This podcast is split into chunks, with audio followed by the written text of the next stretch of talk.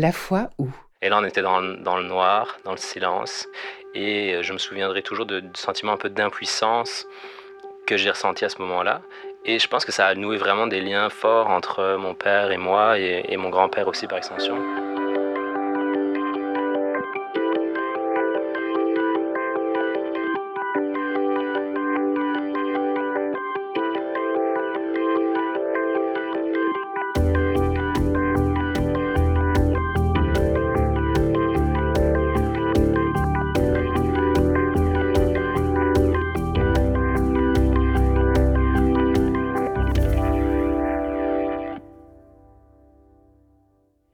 J'ai toujours été passionnée par le corps humain, la machine humaine.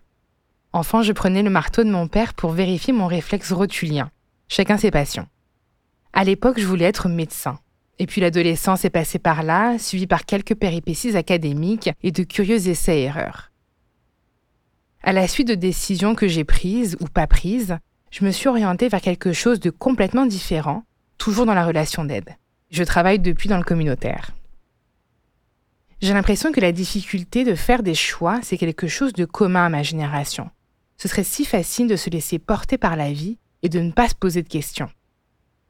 Voici l'histoire de Simon sur l'art de faire des choix. Cet épisode est réalisé par Xavier Kronstrom-Richard et mixé par Thibaut Quinchon. Je m'appelle Gisèle Poenjal et vous écoutez La foi où.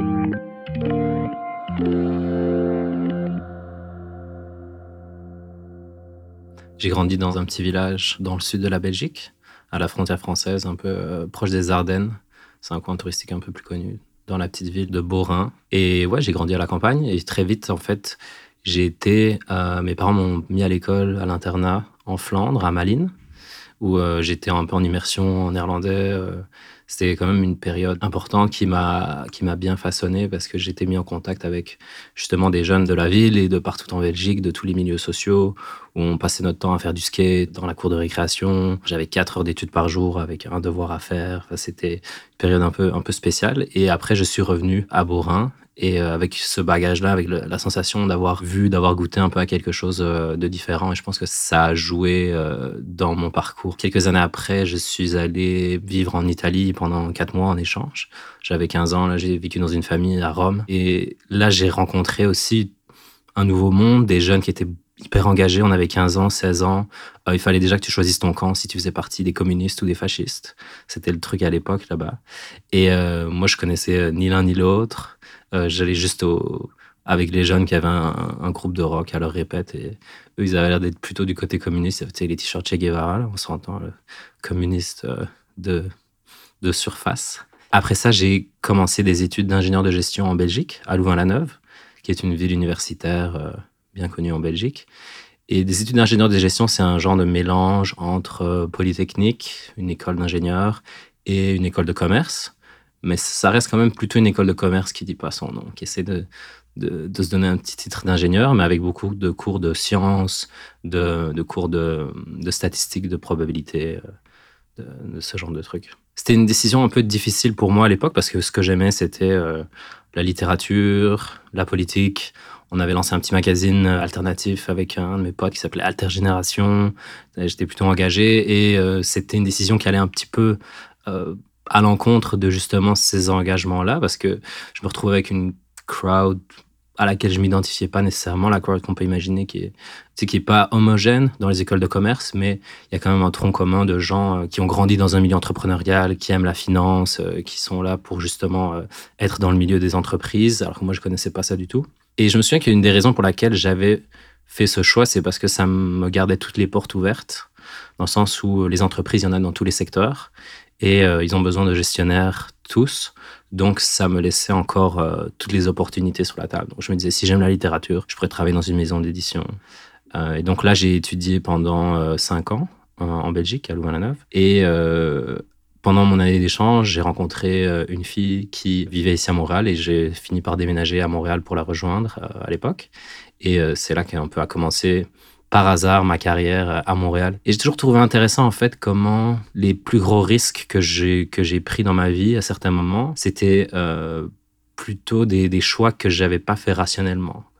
Par exemple, pour déménager d'une ville à une autre alors que tu viens de terminer tes études et que tu as tous tes contacts qui sont là-bas, c'est pas quelque chose que tu peux auquel tu peux réfléchir, te dire que c'est une bonne idée. C'est une idée complètement stupide. Je suis arrivé ici, elle me disait c'est quoi ton diplôme, ingénieur de gestion? On connaît pas. J'ai recommencé vraiment en bas de l'échelle de la réputation, entre guillemets. Euh, mais parce que j'avais cette personne que j'avais envie de rejoindre, ça m'a poussé à prendre cette décision irrationnelle qui, avec le recul, était une des meilleures décisions que j'ai pu prendre euh, dans ma vie. Mais en fait, euh, j'ai l'impression que quand tu sors de l'université, avec tous tes espoirs, tes rêves cachés d'ambition, il y a un moment que c'est la désescalade de l'ambition. En plus, le fait d'avoir déménagé euh, sans aucun contact, aucune relation, t'as pas fait ton stage, t'as aucune expérience locale, j'avais un permis de travail à la con, j'avais un an pour travailler, j'avais déjà brûlé trois mois de vacances, donc il restait plus que neuf mois sur mon permis, donc c'est très difficile d'être employable, entre guillemets. Puis t'as une espèce de désescalade de l'ambition, où d'abord tu choisis le job de tes rêves, t'appliques, t'as aucune réponse, puis tu réalises qu'en fait, tu dois envoyer une trentaine de CV avant d'avoir une réponse. Tu fais juste baisser petit à petit tes ambitions. Et je me souviens d'un moment où euh, j'étais complètement désespéré de trouver un travail euh, à Montréal. Et j'avais été euh, au Fromentier, sur Laurier. J'avais porté mon CV et j'avais demandé à ma blonde à l'époque, qui est française, de me donner une douzaine de fromages. et je pas leurs caractéristiques au cas où ils me posaient trois questions. Et même au Fromentier, ils m'ont pas pris pour vendre leur fromage.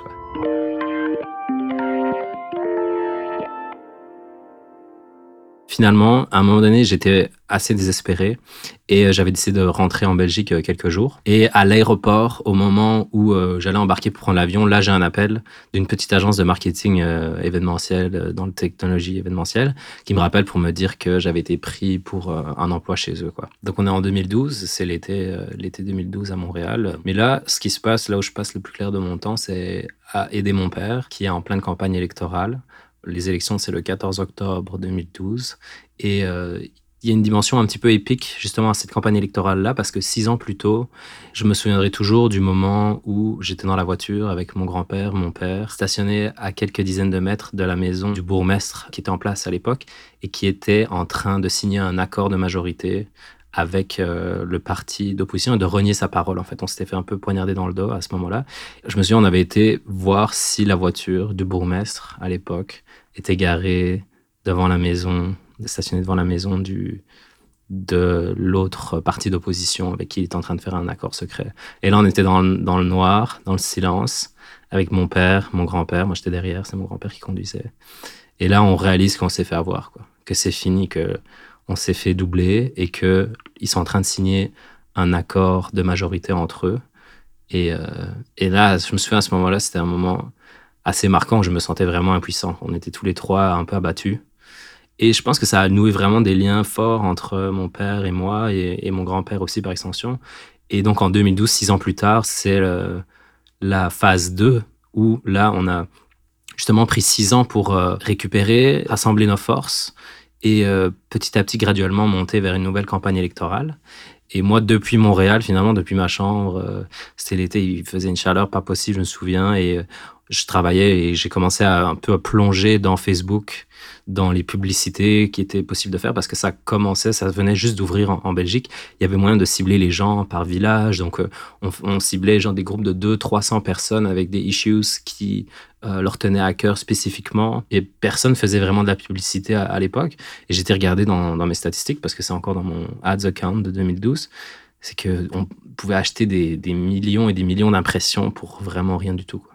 Et euh, je crois que j'avais un, chiffre de dingue, mais on avait réussi à toucher chaque citoyen de la ville plus de 250 fois avec un budget euh, qui était de moins de 1000 euros, quoi, un truc comme ça. tellement il n'y avait pas de compétition à ce moment-là sur les réseaux sociaux. Et donc, et ce, qui, était intéressant, c'est que ça a été vraiment une campagne d'outsider où personne ne l'a vu venir. Et euh, donc, je suis rentré en Belgique le 14 octobre pour les élections. Et là, euh, je me souviens, on était dans, dans, le backroom. On avait loué la buvette du football pour faire le, transformer en QG électoral. Et euh, tout l'été, tout le favori, c'était le bourgmestre qui était en place, mais nous, on regardait les chiffres, nos estimations, on c'est pas, c'est pas possible, il y a quelque chose, on a vraiment quoi jouer. Et là, on a les résultats du premier bureau de vote qui arrive, et on voit que le parti en question de, mon père, qui s'appelle Énergie Borinoise, a le double euh, du score du deuxième parti, qui était le parti du bourgmestre en place.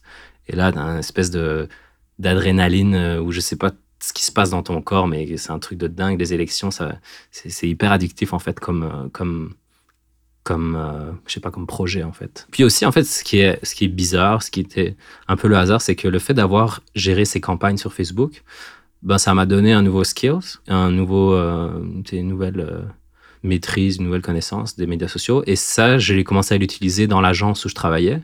J'ai commencé à faire du AdWords, j'ai commencé à faire des publicités Facebook. Et finalement, c'est ça la maîtrise de ces choses-là qui m'a permis de rentrer dans le monde des startups. En quelque sorte, tu vois, moi, je l'avais aidé avec sa campagne, mais je l'utilisais un peu comme Kobe pour apprendre plein de choses que je pouvais ensuite réutiliser dans ma carrière.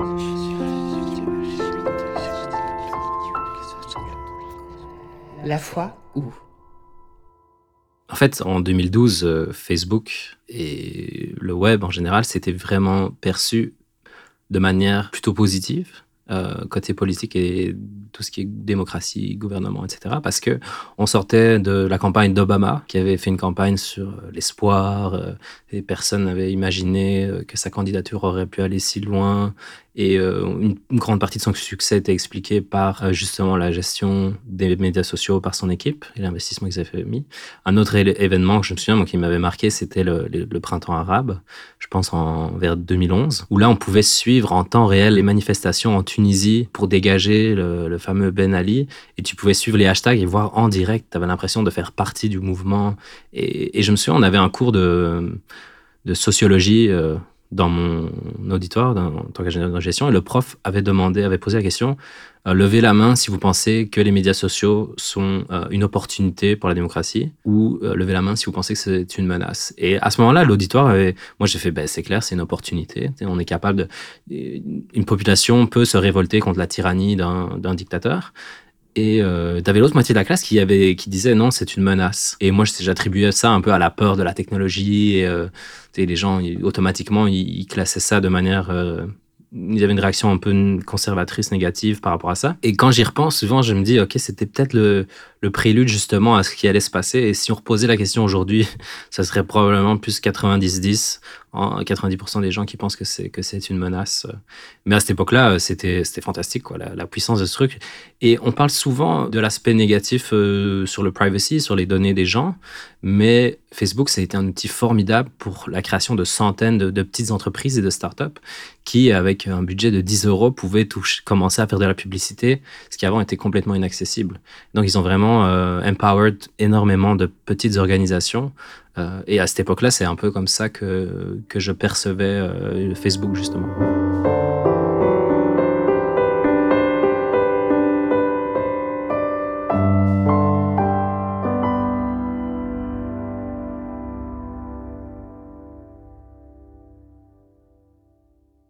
Un peu par hasard, j'ai croisé, ma, route a croisé où j'étais à une conférence où LP Maurice, qui est le fondateur de BuzzBud et une figure bien connue du milieu entrepreneurial à Montréal, et euh, j'étais vraiment excité. Il parlait de conquérir le monde avec son site de billets de bus. Euh, c'était vraiment excitant. J'ai lu une trentaine d'articles sur l'optimisation des moteurs de recherche. Je connaissais rien à ça parce qu'à l'époque, moi, c'était plutôt euh, un peu de Facebook, un peu d'AdWords, mais pas grand-chose, quoi. Et comme eux n'y connaissaient rien non plus, à mon avis, ça a été... ils, ont, ils ont un peu cru à mon histoire et ils m'ont engagé, ils m'ont donné ma chance. Et je me souviens, le lendemain, où j'ai commencé chez, chez BuzzBud, il y avait un de leurs advisors qui est venu présenter justement faire un petit workshop justement sur le SEO sur AdWords. C'était euh, Luc Lévesque, qui était le gourou du SEO à l'époque.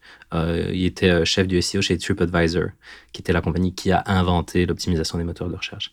Et tout le long de la journée, le gars, moi j'avais été présenté comme notre nouvel expert en, SEO. Et il fait tout le temps référence à moi. Il me dit, n'est-ce pas euh, qu'est-ce que t'en penses? Et toute la journée, je suis comme, oh my god, ça va être ma première et dernière journée chez BuzzBud parce qu'ils vont se rendre compte que j'y connais rien. Finalement, j'ai, grâce à mes articles, j'ai ça va, ça va vite hein, d'avoir une connaissance de surface du truc. Euh, je m'en sors un peu.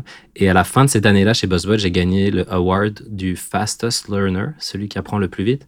Et la, justification, c'est for learning his entire job. C'est un peu comme ok. Mais finalement, bon, c'était en, tout bien, tout honneur parce que c'est vrai que j'avais, j'avais appris beaucoup et euh, qui m'ont donné cette chance-là.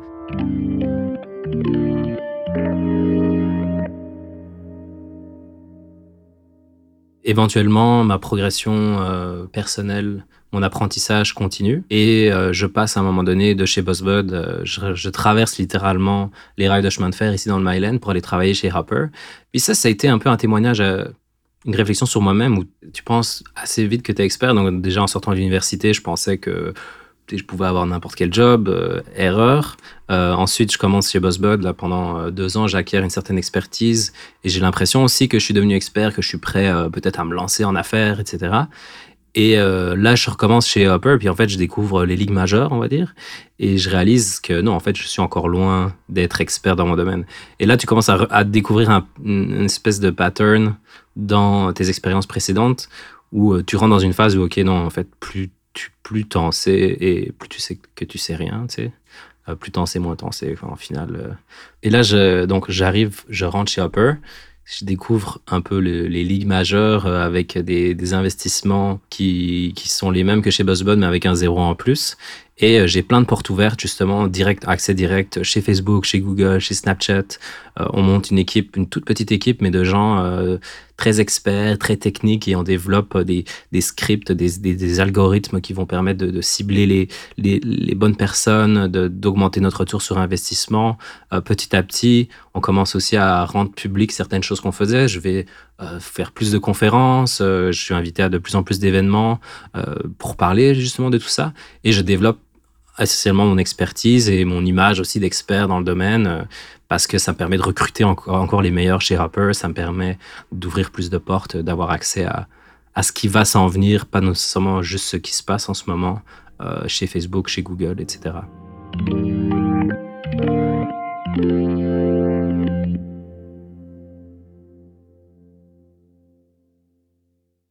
je rejoins Hopper, c'est euh, la campagne électorale aux États-Unis pour la présidence entre Trump et, Clinton. Et là, on commence un petit peu à sortir de plus en plus d'histoires négatives sur Facebook. Ils vivent un peu euh, le début de la crise de relations publiques qu'ils vivent de, encore aujourd'hui. Euh, d'abord avec les fake news, euh, puis après, on se rend compte que, euh, ouais, c'est ça, les fake news sont favorisés par les algorithmes de recommandation des, différents réseaux sociaux. Euh, ensuite, par l'histoire où on voit que des gens en Russie ont acheté de la publicité pour Donald Trump, de manière très simple, qui avait carrément, une opération comme s'il y avait une, comme s'il avait une agence de pub qui était basée à Moscou. Ensuite, il y a eu tout le scandale de Cambridge Analytica, où on a réalisé que enfin, les gens c'était marrant de le voir du côté du, du marketing parce que toute cette information-là est publique. On peut savoir ce que Facebook sait sur nous, euh, les informations qu'on leur donne, on signe, on, on, coche des cases qui, qui disent qu'ils acceptent que Facebook fasse ce qu'ils font. Et là, tout d'un coup, il y avait, c'est comme si c'était des grosses révélations dans les médias euh, que Facebook collectait des données et permettait à des, annonceurs de l'utiliser pour cibler leur publicité. C'est un peu, du côté marketeur, c'est un peu ben, comment vous pensez que Facebook fonctionne Comment vous, comment vous pensez que Facebook fait de l'argent? Euh, et c'est là aussi que ça m'a ouvert les yeux sur le fait que le public, le gap entre moi, ce que je vivais, ce que je connaissais, et ce que le, grand public ou même les, journalistes euh, comprenaient, était, était assez grand. Et euh, c'était un peu inquiétant, justement. Euh, et euh, ça continue, quoi. Hein. C'est révélation sur révélation. Ce qui était un peu bizarre pour moi, c'est que j'allais de conférence en conférence pour dire à quel point Facebook était formidable pour acquérir des utilisateurs, qu'il y avait le meilleur retour sur investissement possible. Et en même temps, si tu ouvrais la gazette, c'est écrit que Facebook était en train de détruire notre démocratie. Donc petit à petit, ça m'a fait réfléchir. Euh, et je pense que j'ai adapté graduellement aussi mon discours en conférence.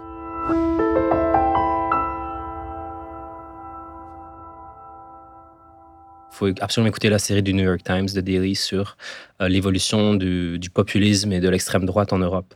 Et en écoutant ça, j'ai réalisé à quel point on était à une période vraiment charnière où on avait tout un courant populiste euh, nationaliste qui était en train de, se recréer en Europe et qui, un courant qui était beaucoup plus sophistiqué que les partis traditionnels et les partis progressistes euh, dans leur utilisation de la technologie, dans leur utilisation des médias sociaux. Numéro un, plus sophistiqué. Deuxièmement, ces plateformes-là, par définition, par nature, euh, favorisent le contenu justement plus populiste, plus extrémiste, plus inflammatoire. Donc ils ont une espèce de double avantage qui est complètement injuste. Et euh, il faut absolument aujourd'hui que les partis progressistes et traditionnels en, Europe et partout dans le monde, un, ben, saute dans le train, puis commence aussi à effectuer un peu leur transformation euh, vers le numérique, mais aussi euh, décident d'avoir une plateforme de régulation de la technologie pour éviter qu'il y ait des avantages euh, injustes qui soient donnés aux idées plus populistes, conspirationnistes, etc.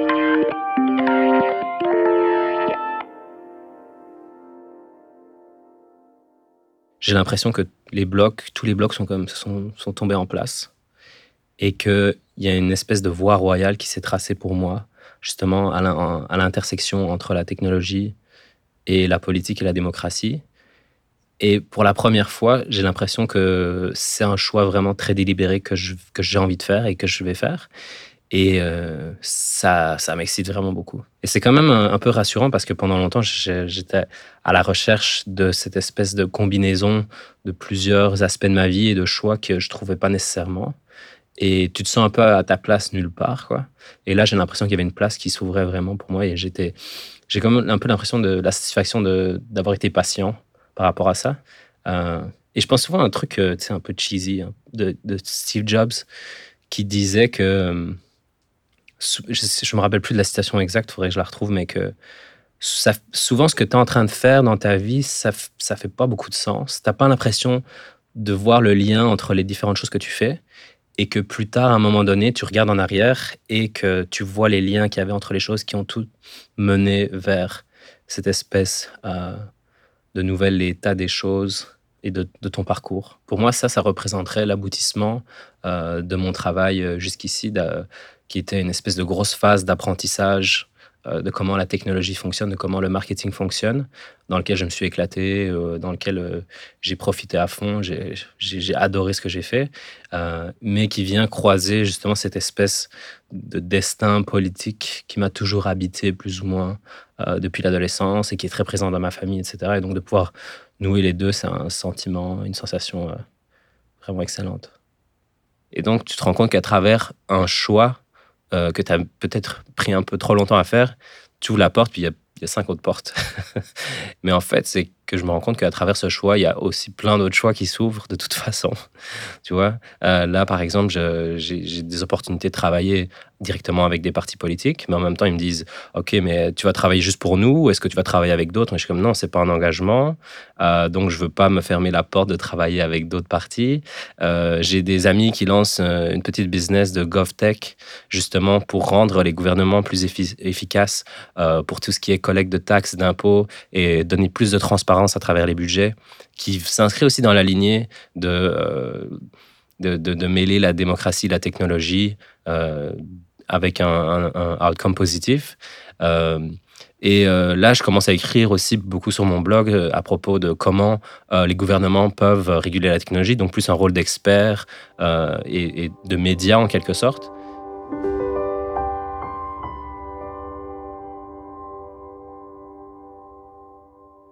Je suis tombé sur un article récemment qui parlait. Euh, euh, c'était un psychologue, un thérapeute, un psychiatre, je sais pas trop comment on, dit, mais il disait Ok, moi je suis le millennial therapist. Tous mes clients, ils ont entre, je sais pas, 25 et 35 ans. Et euh, du coup, c'est super intéressant de dire Ok, c'est quoi? Est-ce que le gars a trouvé le, thread commun de cette espèce de je sais pas, d'état d'esprit, des fois d'angoisse, de panique qu'on ressent tous un petit peu dans notre génération sans pouvoir mettre le doigt dessus. Et il disait que euh, le problème des millennials, c'est quand on demande aux boomers, c'est parce qu'on est fainéant, c'est parce qu'on est entitled, euh, on se pense, euh, on a été, on s'est fait mettre dans le crâne qu'on allait tous devenir Harry Potter, l'orphelin qui allait sauver la planète.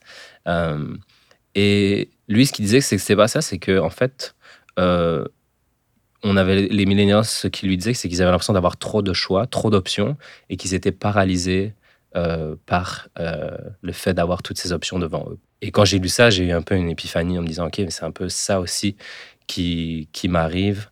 Et il faut que je, je brise ce biais que j'ai dans mon cerveau pour l'inaction en essayant de, biaiser mon comportement vers l'action. Donc je me force à dire oui, ou je me force à me lancer quand en moi j'ai l'impression que tout mon, toute cette espèce de construction que j'ai en moi interne me, me, paralyse ou me dit oh attention. Là, j'essaye de, compenser en étant euh, euh, biaisé pour l'action justement. Et, je pense que ce que je suis en train de faire maintenant, ce que je suis en train de, raconter, ça fait partie de cet exercice-là pour moi. Ça fait euh, quelques mois seulement que j'ai eu l'idée ou que ces idées-là sont venues à moi et J'en ai parlé énormément, j'en ai parlé beaucoup plus que ce que j'en ai fait aujourd'hui. Ma situation n'a pas tellement changé par rapport à il y a un an, par exemple. Euh, mais le switch s'est fait dans ma tête, puis maintenant je dis oui à tout ce qui, passe dans ce milieu-là euh, pour m'aider justement à, faire ce choix qui n'est pas non plus encore fait à 100%. Euh, mais on verra.